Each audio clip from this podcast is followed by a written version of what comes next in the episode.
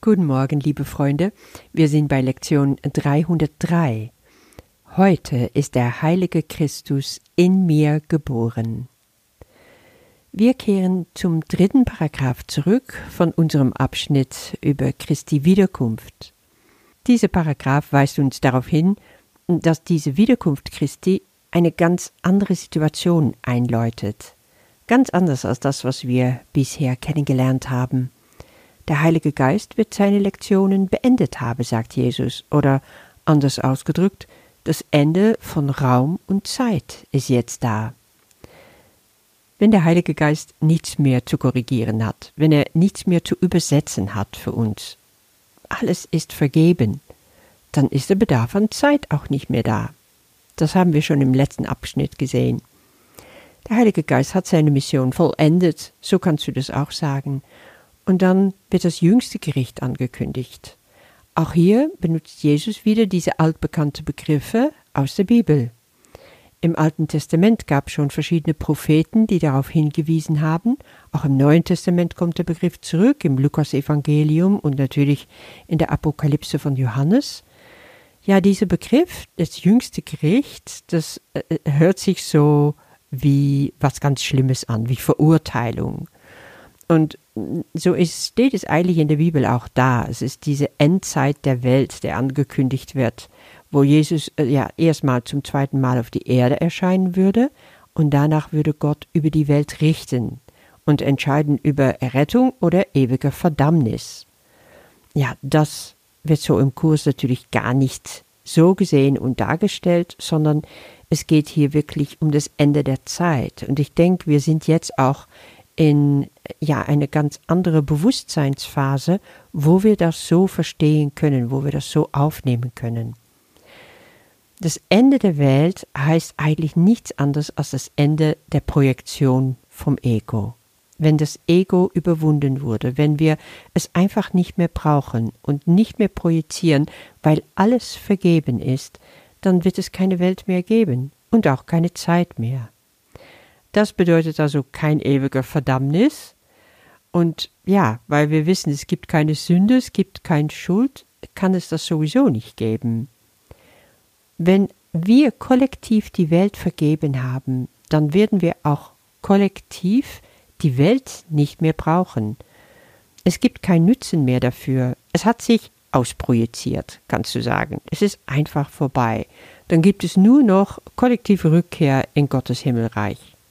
Ja, so weit ist es jetzt noch nicht. Aber das ist nicht so wichtig, weil das Phänomen Zeit uns andeutet. Es geht einfach nur darum, dass du erkennst, wo befindest du dich gerade auf deine Zeitlein und was kannst du machen, um diese Beschleunigung herbeizuführen. Und jedes Mal, wenn du vergibst, dann beschleunigst du. So ist es. Was aber die Wiederkunft Christi betrifft, sagt Jesus hier auch noch, die Wiederkunft Christi ist die Zeit, in der einen jeder Geist den Händen Christi übergeben wird. Oder, auch wieder anders ausgedrückt, wir werden alle dazu erwachen, dass in uns der Geist Christi geboren wird. Dieses Bild liebe ich einfach.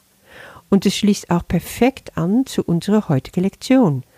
Heute ist der heilige Christus in mir geboren. Ja, in dieser Lektion wurde ich auch stark erinnert an Lektion 182, ein meiner absolute Lieblingslektionen. Ich will einen Augenblick lang still sein und nach Hause gehen. Vielleicht erinnerst du dich dran oder kannst du auch nochmal nachlesen. Da steht, doch ist ein Kind in dir, das seines Vaters Haus sucht und erkennt, dass es hier fremd ist. Wo dieses Kind hingehen wird, da ist heiliger Boden, und seine Heiligkeit ist es, die den Himmel hell macht und die reine Widerspiegelung des Lichtes droben auf die Erde wiederbringt, in welchem Erde und Himmel sich als eins verbinden. Sehr poetisch. Und da hat Jesus uns gezeigt, es gibt ein Kind in dir, das nach Hause will, das aber dafür, um nach Hause zu kommen, in dir geboren werden muss. Weiter steht da noch, Christus wird jedes Mal, wenn ein Wanderer sein Heim verlassen möchte, als kleines Kind wiedergeboren. Das Bild, was er uns hier gibt, ist von einem ganz kleinen, unschuldigen, heiligen Kind, das Christuskind, das dich braucht, um nach Hause kommen zu können. Das heißt, mit, sich erst mit dir vereinen muss dafür. Und in der heutigen Lektion, jetzt, wird dieser Kreis geschlossen. Der heilige Christus wird in dir geboren, sagt der Leitsatz.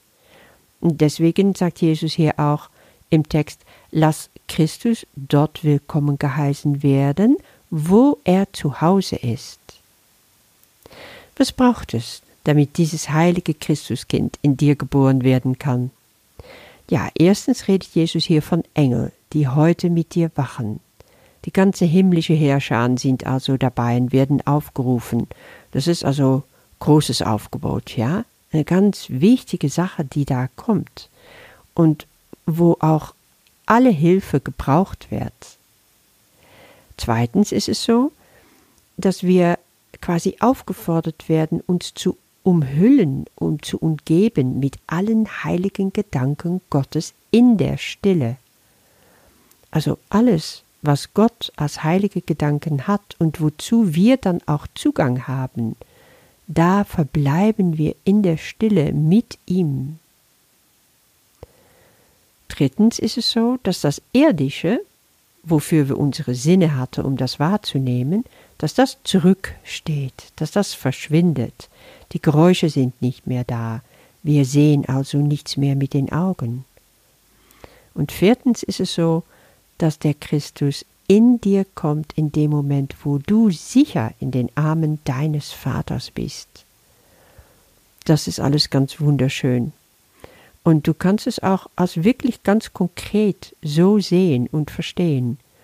Es ist wie eine Anleitung, die Jesus uns hier gibt, wie diese Geburt vom Christus in uns vor sich geht.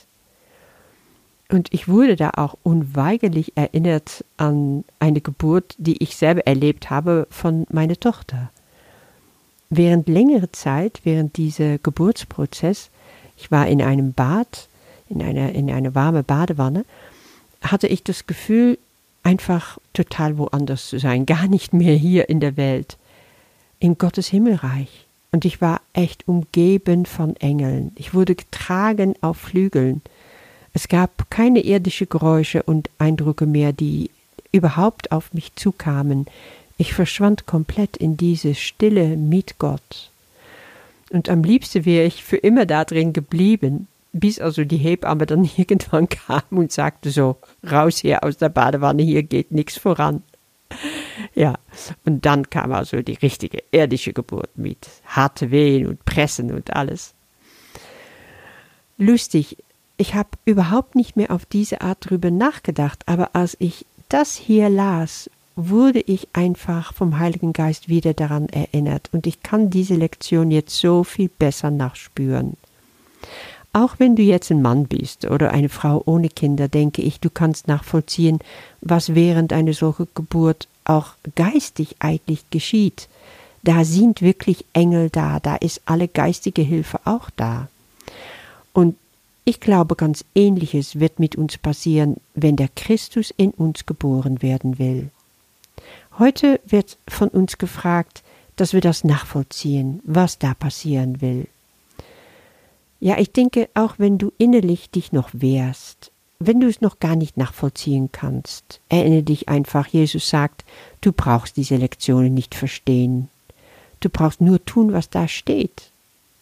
Deswegen darfst du einfach Bereitschaft zeigen und beten, dass dein Vater wirklich dir dein wahres Selbst geschenkt hat. Du bist der Sohn, den er über alles liebt. So hat er dich erschaffen. Und so bleibt Christus in dir auf ewig. Erkennst du jetzt, dass dieser Christus gar nicht der Jesus sein kann, der am Kreuz gestorben ist?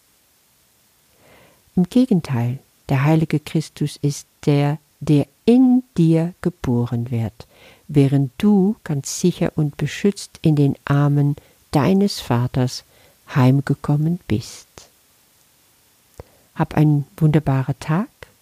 Bis morgen. Heute ist der heilige Christus in mir geboren. Wacht mit mir, ihr Engel, wacht heute mit mir.